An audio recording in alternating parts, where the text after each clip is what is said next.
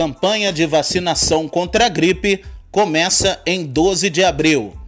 A Secretaria da Saúde do Paraná participou, nesta terça-feira, de reunião técnica virtual com o Ministério da Saúde para orientações sobre a 23ª campanha nacional de vacinação contra a influenza, que terá início na semana que vem, dia 12, e seguirá até dia 19 de julho. A meta para todos os estados, segundo o governo federal, é imunizar pelo menos 90% dos grupos prioritários.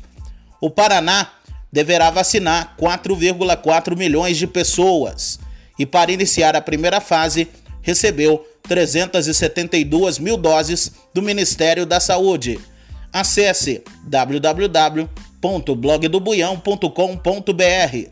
Aqui a notícia não para.